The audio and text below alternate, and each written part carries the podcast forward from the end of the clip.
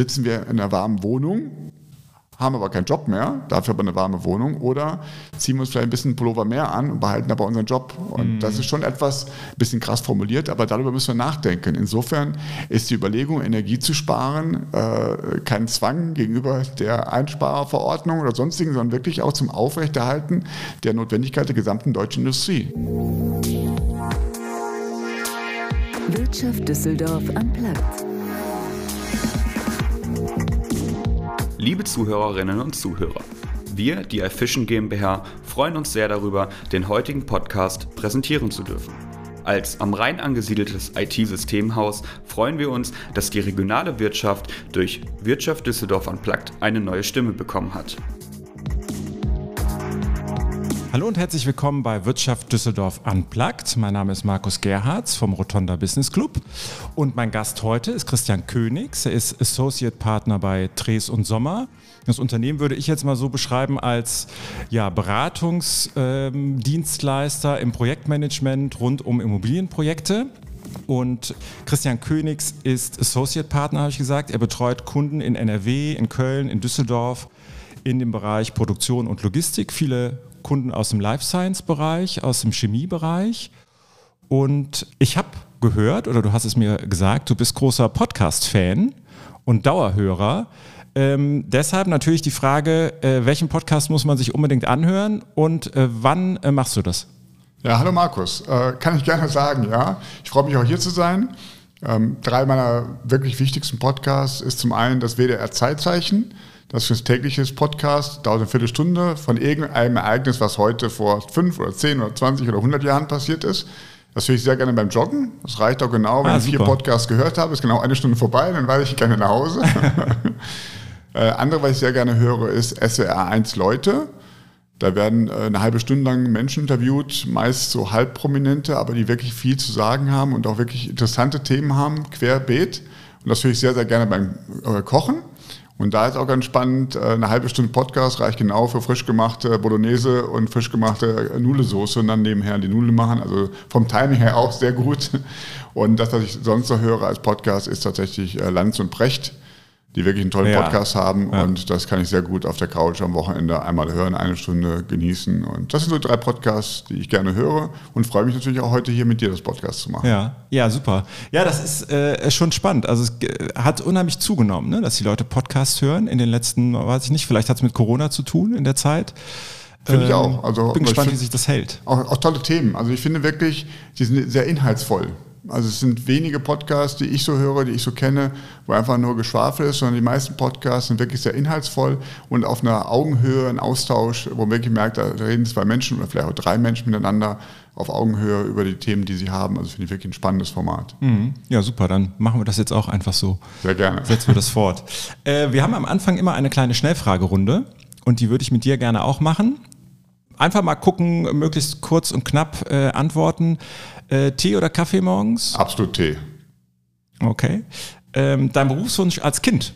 Pilot.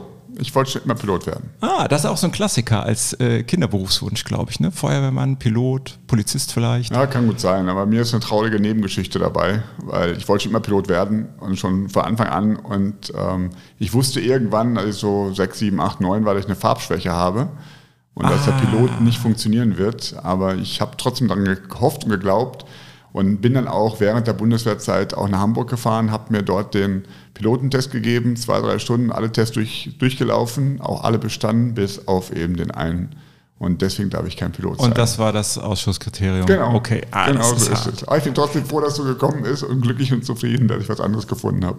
Darf man denn dann, also dann darf man auch keinen privaten Flugschein für eine Cessna oder Habe ich nicht weiter machen? nachgefahren. Ich wollte wirklich die großen Passagiermaschinen fliegen, vorne links okay. sitzen und die Maschine irgendwann durch quer um die Welt äh, fliegen. Das darf ich nicht und dann habe ich es ad acta gelegt. Okay, ja, ist was Gutes draus geworden trotzdem. Ja, also genau. vielleicht, dann sollte das so sein. Ähm, dann bleiben wir doch beim, äh, beim Fliegen. Was ist denn äh, ein Traumreiseziel, wo du gerne mal hin würdest?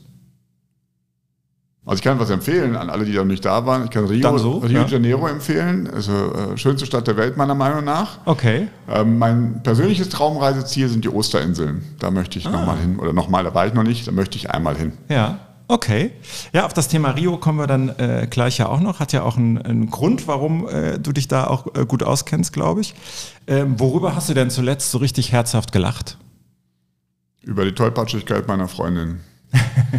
okay, sollen wir das vertiefen oder äh, lassen wir es so stehen? naja, wir wohnen viele, viele Jahre zusammen und die Möbel bewegen sich nicht und äh, trotzdem rennt sie gegen die Tischkante. Der Tisch steht schon seit Jahren an derselben Stelle und da musste ich einfach herzhaft lachen. Das tat ihr wahnsinnig weh, aber ich konnte nicht aufhören zu lachen. Das musste ich einfach. Okay. Ja, dann, ähm, also gute Besserung von hier aus. Ähm, so, jetzt kommen wir nochmal zu dem Thema, du hast eben gesagt Rio. Ähm, wie gut ist dein Portugiesisch noch? Wie oft kannst du das noch anwenden? Mm, anwenden wird wieder besser, weil tatsächlich wir einige Kolleginnen haben und Kollegen, die Portugiesisch sprechen. Insofern versuche ich mit denen auch Portugiesisch zu sprechen. Ähm, es reicht locker aus, um auch berufliche Gespräche zu führen. Sagen wir, Vertragsverhandlungen ähm, mit Klauseln würde ich schwierig einordnen, aber für den Alltag, für Urlaub sowieso reicht es allemal, aber auch für Businessgespräche im Bauwesen komme ich gut zurecht. Ja, funktioniert. Okay. Der, der Hintergrund ist ja, das hast du, hast du mir erzählt, du bist in Brasilien aufgewachsen, also mhm. geboren in Deutschland, aber dann äh, ganz früh nach Brasilien, weil dein Vater da gearbeitet hat. Genau. Wie, wie ist eine, und zurückgekommen, glaube ich, mit neun oder mit ja, acht. Wie, ja. wie, äh, wie stelle ich mir eine Kindheit in Brasilien vor? Schön, wunderschön. Zuerst haben wir die ersten Hälfte der, der acht, neun Jahre haben wir an der Küste gewohnt, etwas nördlich von Rio so richtig wie man es kennt, mit Strand, jeden Tag einen Strand, am Kindergarten, war schon in die Ecke super. und am Strand, habe ich auch schwimmen gelernt im Meer. Das ist auch ein Vorteil, wenn man jeden Tag ans Meer geht, dann lernt man auch schnell und gut schwimmen. Ja, das war quasi ganz entspanntes Strandleben, nenne ich das mal. Und die zweite Hälfte haben wir am Amazonas gewohnt, direkt am Fluss, mitten im Urwald, von Manaus drei, vier Stunden östlich, einfach mitten im Wald rein, da gibt es noch ein kleines Städtchen. Und da bin ich dann auch die, zur Grundschule gegangen, die ersten vier Jahre. Und man muss sich vorstellen, das, ist, äh, das war schon ein Steingebäude. Also die 90 Prozent des Dorfes waren aus Holz, die wenigsten aus Stein. Die Schule war aus Stein. Das klingt jetzt irgendwie so abgespaced, aber es hat, wir hatten Löcher in den Wänden, das waren dann die Fenster. Es gab also keine Glasfenster oder keine zu schließenden Laden oder so, sondern es war einfach offen. Und ähm, da bin ich eben zur Schule gegangen und nach vier Jahren ist die Schule auch zu Ende. Es gibt keine fortführende Schule an der Stelle. Insofern mhm. war dann irgendwann klar, dass wir zurück nach Deutschland gehen und dann hier die Schule auch weitermachen, mein Bruder und ich.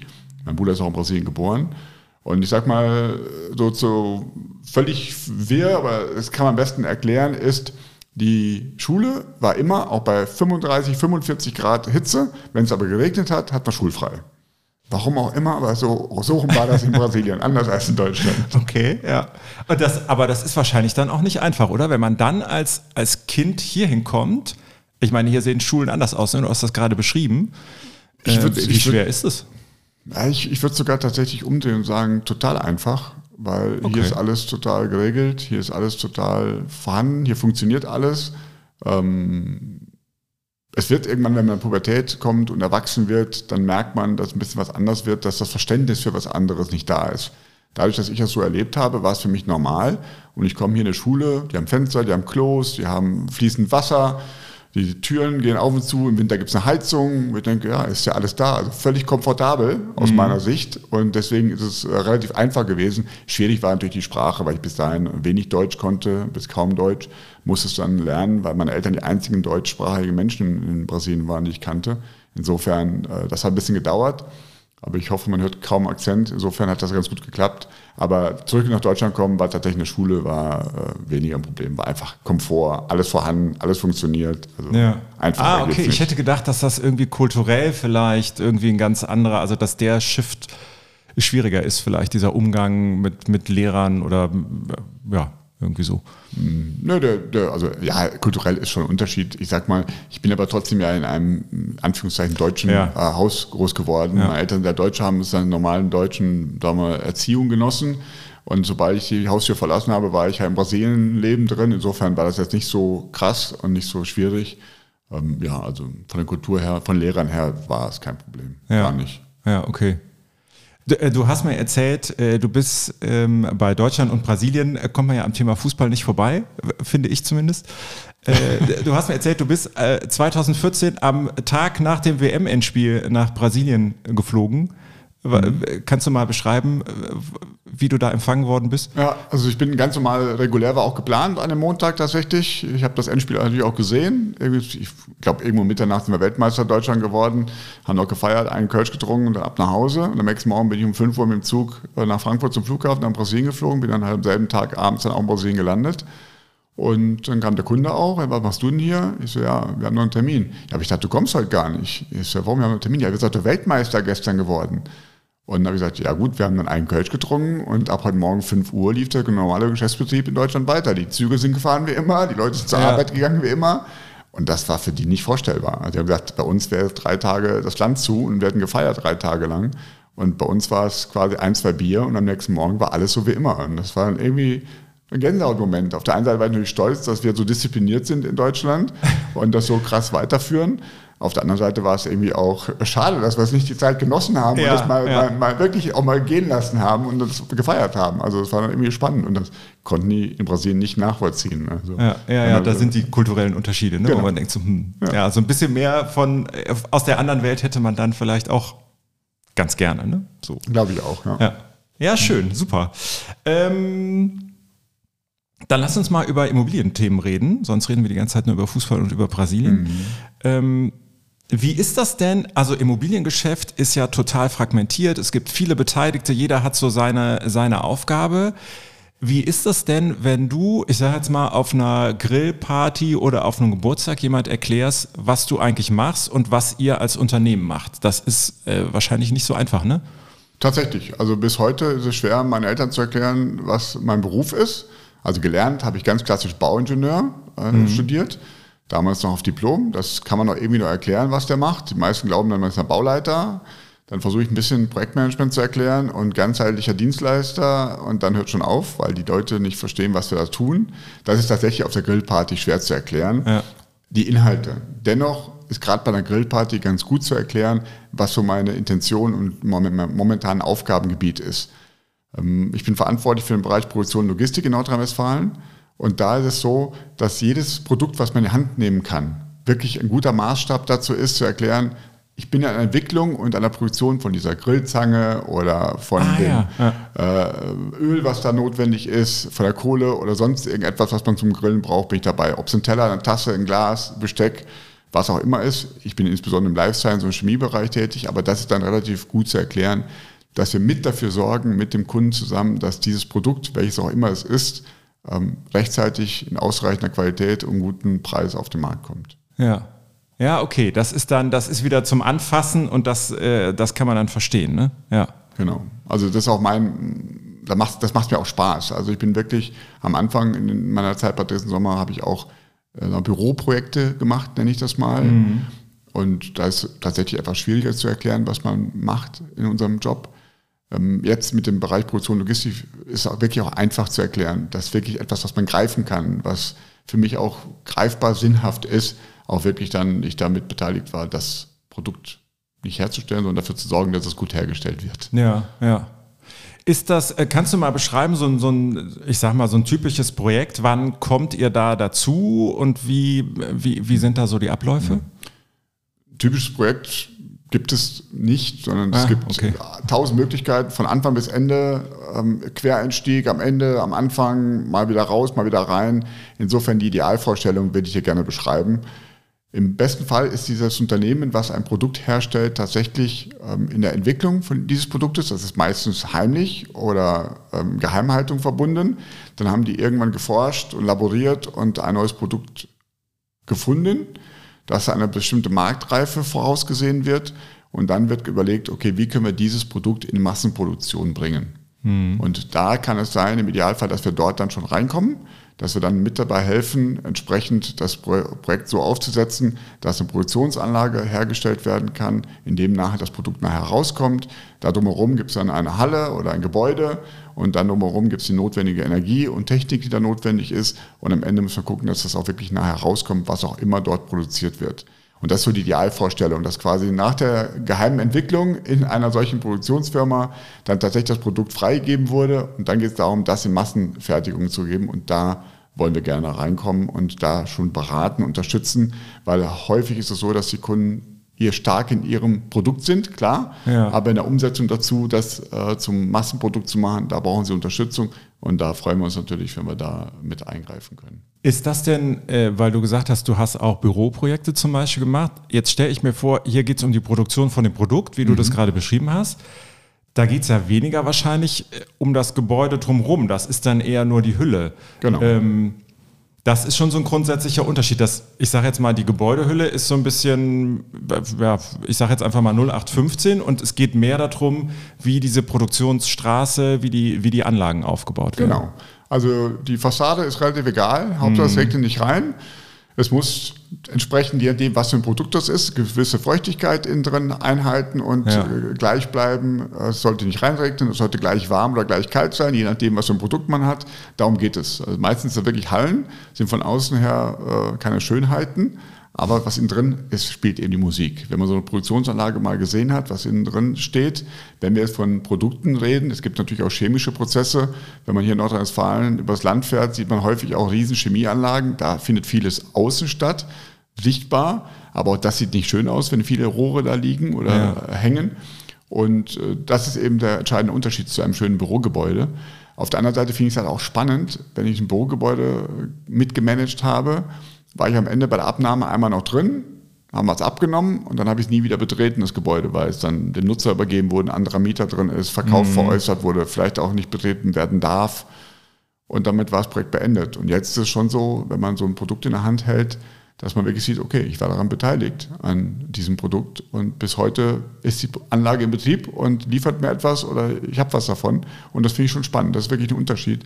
Aber innen drin spielt eben die Musik. Und entscheidend ist wirklich, wie die Anlage reinkommt, wie die aufgestellt ist, wie die äh, in der Herstellung zusammengebaut wird und wie dann entsprechend die TGA drumherum, also technische Gebäudeausstattung, so reguliert wird, dass ein einwandfreier Prozess und Produktionsprozess dort stattfinden kann. Ist das normalerweise, das sind immer oder fast immer wahrscheinlich Neubauten oder ist das auch oft so, dass ihr dann, weiß ich nicht, ihr habt äh, eine Produktionsimmobilie, sage ich jetzt mal, vor, weiß ich nicht, vielleicht zehn Jahren gemacht für einen Kunden und der kommt irgendwann und sagt so, wir ändern jetzt da was, dass ihr dann quasi auch im Bestand äh, arbeitet? Genau, also das ist, kommt genauso häufig vor wie im Neubau, Okay. weil genau diese Halle auch für andere Produkte möglich ist. Dann wird etwas angepasst. Wir hatten einen Kunden, bei dem war es so, der hat eine Halle gehabt vor zehn Jahren äh, in Betrieb genommen. Jetzt wurde ein neues Produkt hergestellt. Die Anlage war etwas länger. Dann haben wir die Halle ein bisschen länger gemacht und dann konnte trotzdem die Produktionskette dort drin Platz nehmen. Und dann wird eben am Bestand erweitert. Weil, ganz ehrlich, wie gesagt, es geht nicht um schön hübsch nach außen hin, sondern Ja. innen drin spielt die Musik und innen drin- innen drin ist eben das Wichtige. Und dann wird einfach eine Halle erweitert. Also es gibt beides, Neubau und Bestandserweiterung oder Bestandsgebäude. Und das ist eigentlich auch das Schöne. Das ist wirklich so zu sehen, ich muss nicht immer sofort abreißen und neu bauen, sondern man kann auch ein Bestandsgebäude Reuse machen, dass man wirklich auch sehen kann, ich kann was anderes in derselben Halle nutzen Ja, ja. oder herstellen. Ja, ja, ist ja aus, äh, aus Nachhaltigkeitsbetrachtung äh, auch, auch total sinnvoll an, an vielen Ecken. Aber lass noch mal gerade äh, schauen, ähm, würdest, was macht denn mehr Spaß? Ein Bürogebäude? Du hast gerade ein bisschen äh, beschrieben ja schon. Bürogebäude hast du gemacht, du machst äh, jetzt Produktionsanlagen ganz viel, du hast, glaube ich, auch mal Museen äh, gemacht. Ähm, da würde wahrscheinlich viele auf den ersten Blick sagen, ah, das Museum macht aber bestimmt am meisten Spaß. Also es geht insbesondere ums Mercedes-Benz-Museum, da war ich beteiligt, äh, maßgebend mit dem Dresden Sommerteam an, an, an Management, an Bau. Da ist ja rechtzeitig zur Fußball-WM in Deutschland auch eröffnet worden. Das war der Hauptmeilenstein, okay, den ja. wir hatten. Also es musste zur WM 2006 fertig sein, ist es auch geworden. Wenn man heute noch durchgeht, das ist genau das, was ich dort gespürt habe. Ich habe wirklich bei dem Mercedes-Benz-Museumsprojekt gemerkt, ähm, ich hatte vorher zwei, drei Bürogebäude gemacht für Banken, war auch nett, war auch gut, aber es war eine andere Sprache. Da ging es um Farben, um Formen, um Gestaltung, um auch ein bisschen um sag mal, Möbel, um wie kommt das rüber, wie kommt das beim anderen an. Und das war spannend, auch schön zu sehen, aber bei dem Mercedes-Benz-Museum hatte ich auch viel mit den Mercedes-Leuten zu tun. Und da hat so ein bisschen so ein Mindset sich geändert bei mir. Mensch, das Produkt ist eigentlich auch spannend und wichtig. Und wenn man heute noch durchläuft, ähm, ich bin jetzt nicht Ehrengast dort, aber wenn ich dann die einen oder anderen sehe, der damals äh, schon dabei war, und dann sehen wir uns und erkennen uns auch wieder, ähm, kann ich ganz anders durchs Gebäude laufen, weil ich jede Ecke kenne. Wobei Ecken gibt's ja nicht, also jede Rundung des Das Gebäudes rund, kenne. ja, genau. Ähm, und wenn man da durchläuft, man sieht die ganzen Autos. Und das ist eben das, was ich damit meine. Man sieht die Produkte, die da hergestellt wurden. Man hat so ein Produkt, das man auch mal anfassen kann, man sehen kann. Und es ist nichts Fiktives. Und es hat schon dann wirklich spannend gemacht. Wobei ein Museum zu machen, kann ich jedem nur empfehlen. Es gibt meiner Meinung nach wenig komplexeres als so ein Museum, ganz allgemeines Museum. Ähm, es gibt natürlich auch noch Life Science Produktionen, die sind dann noch komplexer, aber das ja. ist schon spannend und ähm, Spaß machen macht alles, weil alles eine Herausforderung ist, die ein gewisses Ziel hat. Und insofern würde ich ungern sagen, dass etwas mehr Spaß macht, aber vom, vom Betreten her, also das Mercedes-Benz-Museum ist schon so, da hat man maßgebend Tag und Nacht für geschwitzt und wirklich geschwitzt und gearbeitet.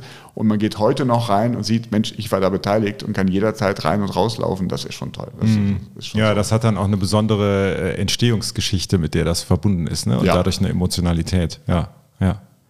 Ist denn eigentlich im Immobilienbereich ist es ja oft so, dass, ähm, äh, dass die Beteiligten sagen, boah, es gibt so viele Regularien, es gibt das Baugesetzbuch, was voll ist bis äh, auf die letzte Seite und es gibt äh, jetzt dann Nachhaltigkeits äh, die eingehalten werden müssen. Also ganz, ganz viele Regularien. Das stelle ich mir vor, das wird in diesem Bereich Life Science ja wahrscheinlich ähnlich sein, wenn es darum geht, da werden Medikamente vielleicht gemacht. Mhm. Ähm, ist das, äh, macht das tatsächlich, also ich frage schon wieder, macht das eigentlich Spaß? Das klingt ja, als wäre man total überreguliert an allen Ecken und Enden.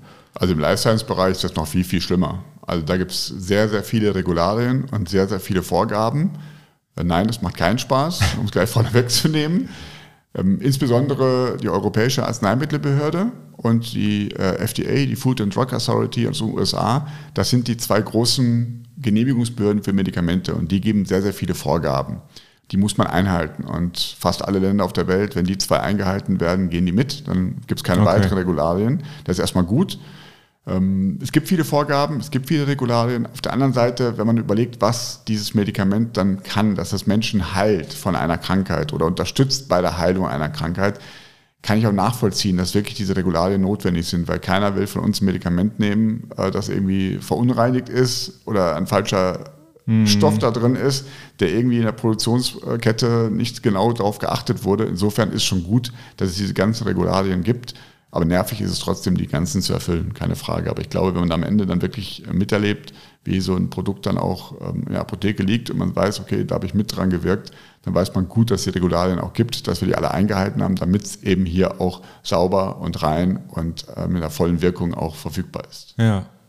Hat sich für euch eigentlich in dieser Arbeit für, für solche Kunden was geändert in, im Zuge von, von Corona und von der Pandemie, dass da, weiß ich nicht, ist irgendwas strenger geworden oder wird irgendwas schneller, schneller gemacht oder äh, gibt es da irgendwelche Punkte? Nicht von den Regularien, würde ich nicht sagen. Also die sind gleich geblieben, da gibt es keine Einschränkungen. Was sich tatsächlich nicht verändert hat, was aber heutzutage nicht zu vernachlässigen ist und tatsächlich auch ein Thema ist, ist, es ist viel Papierkram und zwar wirklich Papier mit Stempel und Unterschrift. Und das muss man trotzdem in Papier erfüllen. Mhm. Und das ist in Zeiten von Corona aufwendiger, schwieriger gewesen. Also man muss wirklich auch gemeinsam daneben stehen, neben der Anlage beide stempeln und beide unterschreiben. Okay. Und das ist nicht so einfach in Corona- und Digitalisierungsthemen gewesen. Das ist tatsächlich komplexer geworden. Ansonsten, was wir alle wissen, was weniger geworden ist, der zwischenmenschliche Austausch und der direkte Kontakt zwischen allen Projektbeteiligten mit allen seinen Vor- und Nachteilen. Und ich glaube, im Generellen ist die Möglichkeit der digitalen Kommunikation viel besser geworden und auch akzeptierter geworden. Dennoch haben wir festgestellt, es gibt ganz wichtige Besprechungen, die man immer noch live machen sollte, also in echt vis-à-vis -vis mit Personen, Menschen an einem Tisch. Und die versuchen wir schon noch wahrzunehmen und mhm. auch wirklich aktiv zu fördern, dass es diese gibt. Ja. Ist denn eigentlich, wir haben äh, eben im, im Vorgespräch, sage ich jetzt mal, auch über über Bürowelt ne? und wie sind mhm. Büroplätze mhm. und wie nutzt man die mhm. eigentlich, haben wir ja darüber gesprochen. Ähm, da verändert sich ja gerade ganz viel. Mhm. Ist das im, im Bereich Produktionsimmobilien, gibt es da auch sowas, dass man sagt, so, da, da ändert sich gerade diese Art, wie da gearbeitet wird, weil da, weiß ich nicht, viel mehr mit Robotern oder weil da irgendwie andere Schutzmaßnahmen eingehalten werden müssen durch Corona zum Beispiel? Also tatsächlich, tatsächlich muss man das aus zwei Blickwinkeln sehen. Das eine ist ähm, die Menschen, die in der Produktion arbeiten. Und das finde ich tatsächlich schade, dass das in der allgemeinen Wahrnehmung zu wenig wertgeschätzt wird in Deutschland. Die können kein Homeoffice machen. Die müssen in ja, der Produktionsanlage genau. stehen. Das gilt genauso für Müllmänner, das gilt genauso auch für unsere Bauleiter. Die kennen kein Homeoffice. Sie sitzen halt jeden Tag auf der Baustelle mit allen Schutzmaßnahmen, die notwendig sind. Und das ist ein bisschen schade. Wir reden alle viel vom Homeoffice und Büro und so weiter, mhm. aber viele, viele Menschen in Deutschland arbeiten eben nicht in möglichen Plätzen, äh, wo Homeoffice eben möglich ist. Insofern ist das eine tatsächlich, dass die Produktionsbetriebe darauf angewiesen sind, dass die entsprechenden Mitarbeiter wirklich vor Ort an der Anlage stehen, an der Produktionsanlage stehen. Und da ist generell die Möglichkeit Notwendigkeit der Automatisierung gegeben. Also man versucht sowieso schon mit Robotern etwas zu vereinfachen, verbessern. Und zwar nicht um Personal zu sparen, sondern um die ähm, Sicherheit zu haben, dass aufgrund des Fachkräftemangels irgendwann tatsächlich auch Notwendigkeit bestehen wird, viel mehr mit Robotern dass zu machen. Dass der Betrieb überhaupt laufen kann. Ne? Genau. Und man tatsächlich die Mitarbeiter an die Plätze äh, setzt und qualifiziert, die nicht Roboter machen können. Also Überwachungs- äh, Vorgaben. Ich sage mal, irgendwelche Produkte von A nach B aufs Band zu schieben, das kann auch ein Roboter ganz einfach zu machen und ja. auch mal sortieren und filtern und Qualitätsprüfung machen. Aber tatsächlich die wirklich Wissenstransfer, wo man wirklich Wissen und Know-how braucht, da will man die entsprechenden Mitarbeiter setzen. Insofern hat Corona an der Stelle zwei Blickwinkel. Das eine ist wirklich die Möglichkeit, dass gar nicht jeder Homeoffice machen kann. Insofern war es schwierig, Arbeitsplätze zu schaffen, die Corona-konform sind. Das haben wir aber alle gemeinsam geschafft mit Mundschutz und Abstand und bestimmten zeitlichen Abläufen. Und das andere ist eben zu versuchen, die Risiken zu minimieren. Und da kann auch die Robotik und die Automatisierung dazu helfen. Ja, und wie ist das jetzt im Moment? Äh, kommen wir von einer Krise auf die andere. Jetzt haben wir gerade die Pandemie hinter uns gelassen. Äh, wenn man auf das Thema Energieversorgung jetzt ist ja im Moment äh, hochaktuell guckt, ähm, das ist ja für, für Industrieunternehmen wahrscheinlich ein, Riesen, ein Riesenthema. Das wird auch bei euren Kunden wahrscheinlich so sein. Ne? Absolut. Das ist das Hauptthema momentan. Das mhm. ist wirklich ein Riesenthema. Und ich glaube, wir ganz allgemein gesprochen denken wir momentan noch zu wenig daran, was eigentlich im Winter passieren könnte. Weil es gibt nicht ein bisschen Gas, es gibt nicht ein bisschen Produkte. Es gibt Unternehmen in Deutschland, die kennt man, ich werde keinen Namen nennen heute, mhm. haben auch alle ähm, Verschwiegenheitserklärungen, aber es gibt einfach Unternehmen in Deutschland, die brauchen massiv viel Erdgas, um die ganzen Lieferketten in Deutschland aufrechtzuerhalten, weil die Nebenprodukte herstellen, die für viele andere produzierenden äh, Unternehmen notwendig sind. Und da gibt es nicht so ein bisschen, entweder alles oder nichts. Und wir müssen uns tatsächlich mit dem Gedanken auch anfreunden. Und das freut mich auch, dass wir in so einer Position auch sind, wo man sowas auch kommunizieren kann und auch sprechen kann, ist, ähm, ganz krass äh, formuliert, sitzen wir in einer warmen Wohnung, ja, und haben aber keinen Job mehr, dafür aber eine warme Wohnung, oder ziehen wir uns vielleicht ein bisschen Pullover mehr an und behalten aber unseren Job. Und mhm. das ist schon etwas ein bisschen krass formuliert, aber darüber müssen wir nachdenken. Insofern ist die Überlegung, Energie zu sparen, äh, kein Zwang gegenüber der Einsparverordnung oder sonstigen, sondern wirklich auch zum Aufrechterhalten der Notwendigkeit der gesamten deutschen Industrie. Das ist nicht zu vernachlässigen. Und das ist ein Thema. Ähm, was man parallel eben tut, ist versuchen, möglichst viel Alternativen zu finden und zu gestalten. Also im produzierenden Gewerbe ist häufig Dampf zum Beispiel, ist ein Beispiel dafür. Ja. Die Dampf wird sehr, sehr viel für viele, viele Produkte notwendig. Und momentan wird Dampf hauptsächlich mit Erdgas erstellt. Und Dampf wird eben für den weiteren Ablauf der Produktionskette benötigt. Und da ist eben natürlich jetzt wirklich die Möglichkeit und die Überlegung, die Dampferzeugung alternativ zu gestalten, alternative Möglichkeiten der Dampferzeugung zu machen. Und daran wird auch gearbeitet. Und auch daran wird gearbeitet an Energiemixen. Wie kann ich trotzdem die Notwendigkeit an Strom, an Dampf, an, auch an Gas so umändern, dass ich trotzdem alles bekomme, was ich brauche für die Produktion, aber eben nicht nur auf Erdöl und Erdgas angewiesen bin. Ja. Und das funktioniert parallel, aber es ist schon ein sehr komplexer Vorgang und das geht nicht von heute auf morgen, weil natürlich alle bei 100 Prozent sind. Die deutsche Industrie äh, ist unter Volllast, das wissen wir alle. Und da einfach was zu ändern, das geht nicht einfach von heute auf morgen. Aber da sind wir im Beraten tätig und versuchen da die entsprechenden Kunden auch dahin zu bringen, dass wir da einen vernünftigen Energiemix hinkriegen, dass die Produktion da möglichst ähm, schadfrei durch den Winter kommt. Ja. Ja, ja, klar, das ist äh, dann auf, auf lange Sicht sozusagen, ne? das ist äh, die, diese Umstellung nichts, was jetzt im, im Winter irgendwie ja. äh, greifen würde. Ähm, ihr seid ja bei Dres und Sommer ähm, schon, äh, schon lange und als einer der ersten sehr aktiv äh, in, in dem ganzen Bereich Nachhaltigkeit in der Mhm. Immobilienwirtschaft, äh, sage ich jetzt einfach mal so als eine große Überschrift. Ähm, wenn, wenn ich mir angucke, diese Produktionsanlagen, die es da gibt, große Gebäude, große Dachflächen zum Beispiel, ähm, wenn wir über Energie sprechen, dann könnte man sagen, ja, da kann ja überall Solar obendrauf oder äh, weiß ich nicht, euch werden noch tausend andere Sachen einfallen.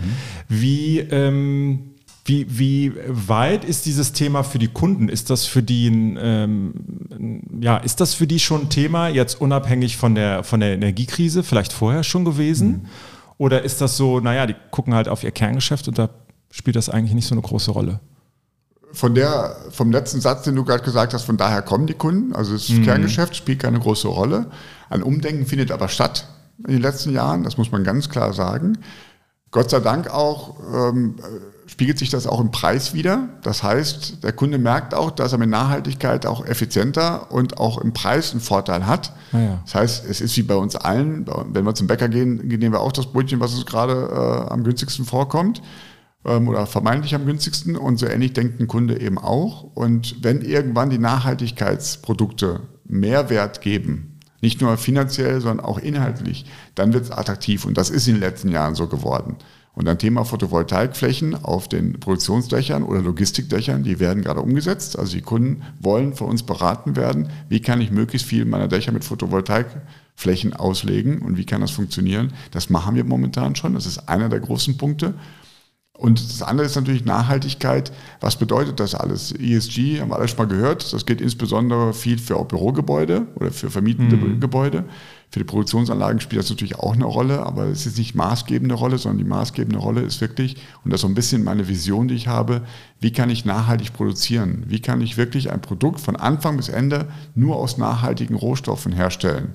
Wenn wir eine Tasse nehmen, wir haben Morgen schon eine Tasse Kaffee und Tee getrunken, wie kann ich die Tasse herstellen aus nachhaltigen Produkten? Ist jedes Sand, jeder Quarz, jeder Verbrennungsvorgang für die Erstellung der Tasse nachhaltig oder kann ich das nicht so ändern? Und in diesen Prozess rein, da wandern gerade die Kunden in diesen Weg und versuchen wirklich auch die Produktionsanlage selber und auch die Halle möglichst nachhaltig ähm, zu bewirtschaften. Auch da von heute auf morgen geht das nicht, aber sind alle fleißig dran und versuchen das wirklich umzusetzen. Und meine Vision wäre wirklich mal irgendwann eine Fabrikationsanlage herzustellen, die komplett nachhaltig hergestellt wurde. Also das Bauen fand nachhaltig statt. Die Anlage ist nachhaltig und auch das Produkt von der Verpackung bis zum Inhaltsstoff ist alles nachhaltig. Huiuiui. Ja, genau. Und im Idealfall äh, werden wir in zehn Jahren diese Halle, wie du am Anfang schon mal gesagt hast, abbrechen und den Stein und den Mörtel und den Beton und die Werkstoffe, die da drin waren, wieder nutzen für die Halle, die wir nebenan bauen. Das ist so ein bisschen eine Vision, die man hat. Ähm, Ist ein bisschen weit hin, keine Frage, aber wir werden da hinkommen, davon bin ich überzeugt. Weil das wird einfach die Zukunft sein. Wir müssen mit den Rohstoffen vernünftig umgehen. Die sind alle endlich, wir sind aber alle noch intelligent genug auf der Welt, das vernünftig zu sortieren und vernünftig die Ressourcen so zu nutzen, dass auch wirklich ähm, eine weitere Verwendung dieser Werkstoffe nutzen und nutzbar gemacht werden kann und wirklich auch die Nachhaltigkeit damit lebt. Ja, das ist ja dann am Ende das, was man so unter Kreislaufwirtschaft versteht, ne? was für, für viele vielleicht im Bauen noch ein bisschen komplex ist, wenn man Außenstehenden ist. Also wenn, wenn jemand sagt, so mein T-Shirt ist irgendwie recycelt, dann verstehe ich das, glaube ich, sofort irgendwie. Äh, beim Bauen ist natürlich super komplex, weil einfach äh, unheimlich viele Dinge ja zusammenkommen, verschiedene unterschiedliche Baustoffe. Und ähm, das, Das- macht es natürlich schwieriger, ja. Genau, es ist eine Herausforderung, äh, vielleicht auch schwieriger, aber es ist gar nicht so kompliziert, wie man es denkt. Ich glaube, wir müssen das Mindset ein bisschen anpassen. Jeder kennt das Beispiel des Teppichbodens. Jeder, der zu Hause einen Teppichboden hat, kauft sich diesen Teppichboden. Den Teppichboden gibt es auch schon nachhaltig produziert. Der ist aber nicht das Problem. Das Problem ist, wie befestige ich den Teppichboden auf dem Boden? Und wenn man da einen Kleister drauf äh, legt, auf dem Estrich, auf dem der Teppichboden dann geklebt wird, der Kleister oder der Klebstoff des Teppichbodens, der ist das Kritische. Das heißt, wenn man da Wege und Mittel findet, da, die, die es auch schon gibt, aber darauf achtet, dass dieser Klebstoff für den Teppichboden, dass der nachhaltig ist, hat man schon einen riesen Schritt getan. Ja. Das heißt, ich habe schon nachhaltigen Teppichboden gekauft, habe den Kleb Kleber äh, nicht genommen, sondern habe einen anderen genommen. Vielleicht kann es mal vorkommen, das mag sein, dass an irgendeiner Stelle mal eine kleine Wölbung ist oder so, weil der Klebstoff nicht flächig ist. Aber das ist das, wohin es gehen kann. Insofern, es ist super kompliziert. Da gibt es auch Möglichkeiten in der Bauwirtschaft dazu, das festzustellen, welche Produkte nachhaltig sind, welche recycelbar sind, welche also in die Kreislaufwirtschaft zurückkommen können. Dennoch geht das. Ja, es gibt wahrscheinlich auch viele, ähm, viele Punkte, wo man sieht, ah, man muss sich vielleicht auch einfach nur ein bisschen zurückbesinnen. Ne? Vielleicht gibt es Baustoffe oder Bauarten, die, die früher schon angewendet worden sind, die, die man einfach so im Zuge von Fortschritt oder vermeintlichem Fortschritt vielleicht äh, vergessen hat, könnte ich mir vorstellen. Bestimmt, bestimmt. Also gibt es bestimmt an der Stelle, ich meine, Holzhybridbauweise, was heute wieder aktuell ist, dass man wirklich versucht, auch große Gebäude mit möglichst viel Holz, statisch natürlich nicht unbeschränkt möglich, aber ich kann auch ein äh, großes Bürogebäude oder eine große Produktionshalle auch mit viel Holz betreiben, das sogenannte Holzhybridbauweise in diese Richtung kann es auch gehen, dass man mhm. wirklich versucht, diese nachhaltigen äh, Rohstoffe auch zu nutzen und damit eben die eigentlichen Rohstoffe zu minimieren. Auch das geht, keine Frage. Ja. Ähm, mir fällt gerade ein, ähm, eine Frage, die wollte ich dir eigentlich eben schon stellen, die ist mir ehrlich gesagt durchgerutscht. Ich habe gestern gelesen, ich glaube gestern oder vorgestern war es, dass äh, in Düsseldorf gibt es die Firma Hakle, kennt man irgendwie vom mhm. Toilettenpapier. Mhm. Äh, die, die haben ähm, Insolvenz in mhm. Eigenverwaltung angewandt, weil die unheimlich Probleme anscheinend haben mit Preissteigerungen und allem, was da irgendwie Energie kostet und alles, alles was da dranhängt. Ist das so ein Thema, ähm, jetzt mal weg von dem konkreten Fall, aber es wäre halt der Aufhänger, ähm, wo du sagst, boah, das ist für Industriekunden, da, da kommt vielleicht sogar noch mehr. Also im Immobilienbereich sagt man das bei Projektentwicklern, mhm. die, die das Problem mit der Finanzierung äh, haben. Mhm. Ist das in der Industrie ähm, ein ähnliches Risiko? Ja, das Risiko besteht, keine Frage. Ich denke, Projektentwickler ähm, überlegen sich jetzt momentan zehnmal, ob sie das Projekt weiterentwickeln ja. oder ob sie sich einfach stoppen aus äh, Finanzierungs- und Mietpreiserhöhungen, die es dann geben müsste, die nicht eins zu eins weitergeben werden können. Und ich glaube, gerade im produzierenden Gewerbe wird sich jeder Produzent Gedanken darüber machen, ob er die Preissteigerung weitergibt oder ins eigene Risiko geht oder über Alternativen nachdenkt, wie er günstiger produzieren kann bei hohen Energiekosten. Aber in die Richtung wird es gehen. Es wird mit Sicherheit Produkte geben, die teurer werden. Auch da vielleicht nochmal kurze Anekdote im Vergleich zu Brasilien. Ähm, was man feststellt, ist, wir wollen jedes Jahr alle mehr Geld verdienen was in Deutschland auch hauptsächlich passiert. Jedes Jahr kriegt jeder von uns irgendwie eine Gehaltserhöhung. Oder viele, nicht jeder, aber sehr, sehr viele. Mhm. Der über 80, 90 Prozent der äh, deutschen arbeitenden Arbeitnehmer werden mit Sicherheit jedes Jahr eine Gehaltserhöhung bekommen. Und wenn es dann darum geht, dass Herr Bäcker dann sein Brötchen von 30 auf 35 Cent erhöht, dann werden wir alle missmutig. Ja, ja, Weil der Bäcker ja. will ja auch mehr Geld verdienen. Insofern ist das ja in Ordnung, dass das Geld, was man mehr verdient, auch mehr in die Breite gestreut wird und auch eben auch an andere Dienstleister darüber geht. Insofern müssen wir gemeinsam schauen, ob eine Preissteigerung im Bereich der Produkte, die es gibt, ähm, auch akzeptabel wäre für uns ähm, weil eben das Produkt vielleicht auch mehr wert ist, als wir früher gedacht haben. Das ist das eine. Und das zweite ist, es geht natürlich auch um Überleben dieser Industriefirmen. Mhm. Und da hängen auch Arbeitsplätze dran. Und vielleicht muss man sich da auch mal Gedanken drüber machen, ähm, dass auch eine Preiserhöhung auch zum mal, Schutz der Arbeitnehmer sein könnte, die in dieser Firma arbeiten. Weil ich kenne jetzt nicht alle Firmen in äh, Deutschland, NRW, da gibt es auch viele schwarze Schafe darunter. Aber die aller, allermeisten ähm, werden wirklich dafür sorgen, dass die Preise wenigstens stabil bleiben und keiner sich in die eigene Tasche da äh, produzieren will, sondern wirklich versuchen will, vernünftige, qualitätsvolle Produkte herzustellen, damit natürlich auch Geld verdienen, aber dennoch in einem Rahmen bleiben möchte, sage, okay, äh, das ist momentan eine Situation, Energiekosten, Energiemix, Alternativen finden und dann die Produkte trotzdem auf den Markt bringen, weil die Produkte werden benötigt. Das ist, ja. glaube ich, unbestritten. Ja, ja, ja. Und äh, als Konsument glaube ich, wenn man das Gefühl hat, das hat, das hat alles seinen Grund und ich kann das in, in meinen Mitteln und in meinem Rahmen nachvollziehen und habe nicht das Gefühl, da macht sich jemand äh, ähm, übervorteilt sich irgendwie, genau. dann, dann geht das ja wahrscheinlich auch äh, jeder mit, der das, äh, der das kann. Äh, auf jeden Fall ist die Gemengelage so, dass der Beratungsbedarf, ähm, also eure Arbeit wahrscheinlich äh, sehr, sehr wichtig ist und in Zukunft vielleicht noch wichtiger als, als es das bis jetzt war. Ähm, wenn du mal weiter guckst, wann wirst du denn äh, Niederlassungsleiter von Dres und Sommer in Rio zum Beispiel, weil wir eben über Rio gesprochen haben. Ihr seid ja auf der ganzen Welt, ich habe vorher geguckt, ich glaube 46 Standorte mhm. mittlerweile. Äh, gibt es eigentlich einen Standort in Brasilien schon? Nein, äh, gibt es noch nicht. Ja, dann. Ja, so ein bisschen, ähm, also klar ist das mal im Hinterkopf gewesen, ähm, dahin zu gehen, aber es war der Weg meines Vaters und den wollte ich nicht kopieren. Ah, okay, ich freue mich ja. jedes Mal, wenn ich nach Brasilien gehe. Ich habe dort auch mit einem deutschen Kunden auch ein Projekt abgewickelt, auch in Rio sogar. Das haben wir wirklich gut gemacht, äh, über viele Jahre dort mit Fly In, Fly Out ähm, ein Projekt abgewickelt, den deutschen Kunden eben in Brasilien beraten, war natürlich für mich prädestiniert. Ich konnte Portugiesisch, ich konnte Deutsch, habe in Deutschland quasi die Aufgaben mitgenommen, in Brasilien dann verteilt und dort auch dafür gesorgt, dass sie umgesetzt werden. Insofern ein super spannendes Projekt, ist auch erfolgreich abgewickelt worden. Kurz vor der WM noch äh, fertigstellen, deswegen war ich dann am Endspiel letzten Mal da. Ah, okay, Das war genau ja. der Grund dafür. Und ähm, insofern bestimmt kann ich mir gut vorstellen, dass Deutschland irgendwann oder diesen Sommer irgendwann mal in Brasilien auch eine Niederlassung hat. Momentan äh, haben wir es nicht.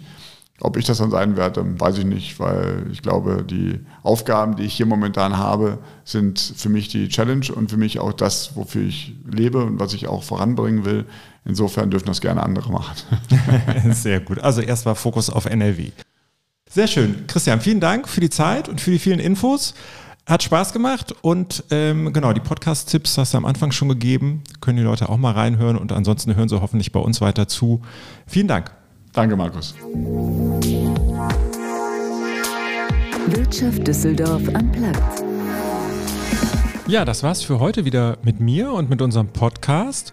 Ich freue mich sehr, wenn Sie nächste Woche wieder einschalten. Dann gibt es eine neue Folge von Wirtschaft Düsseldorf Unplugged.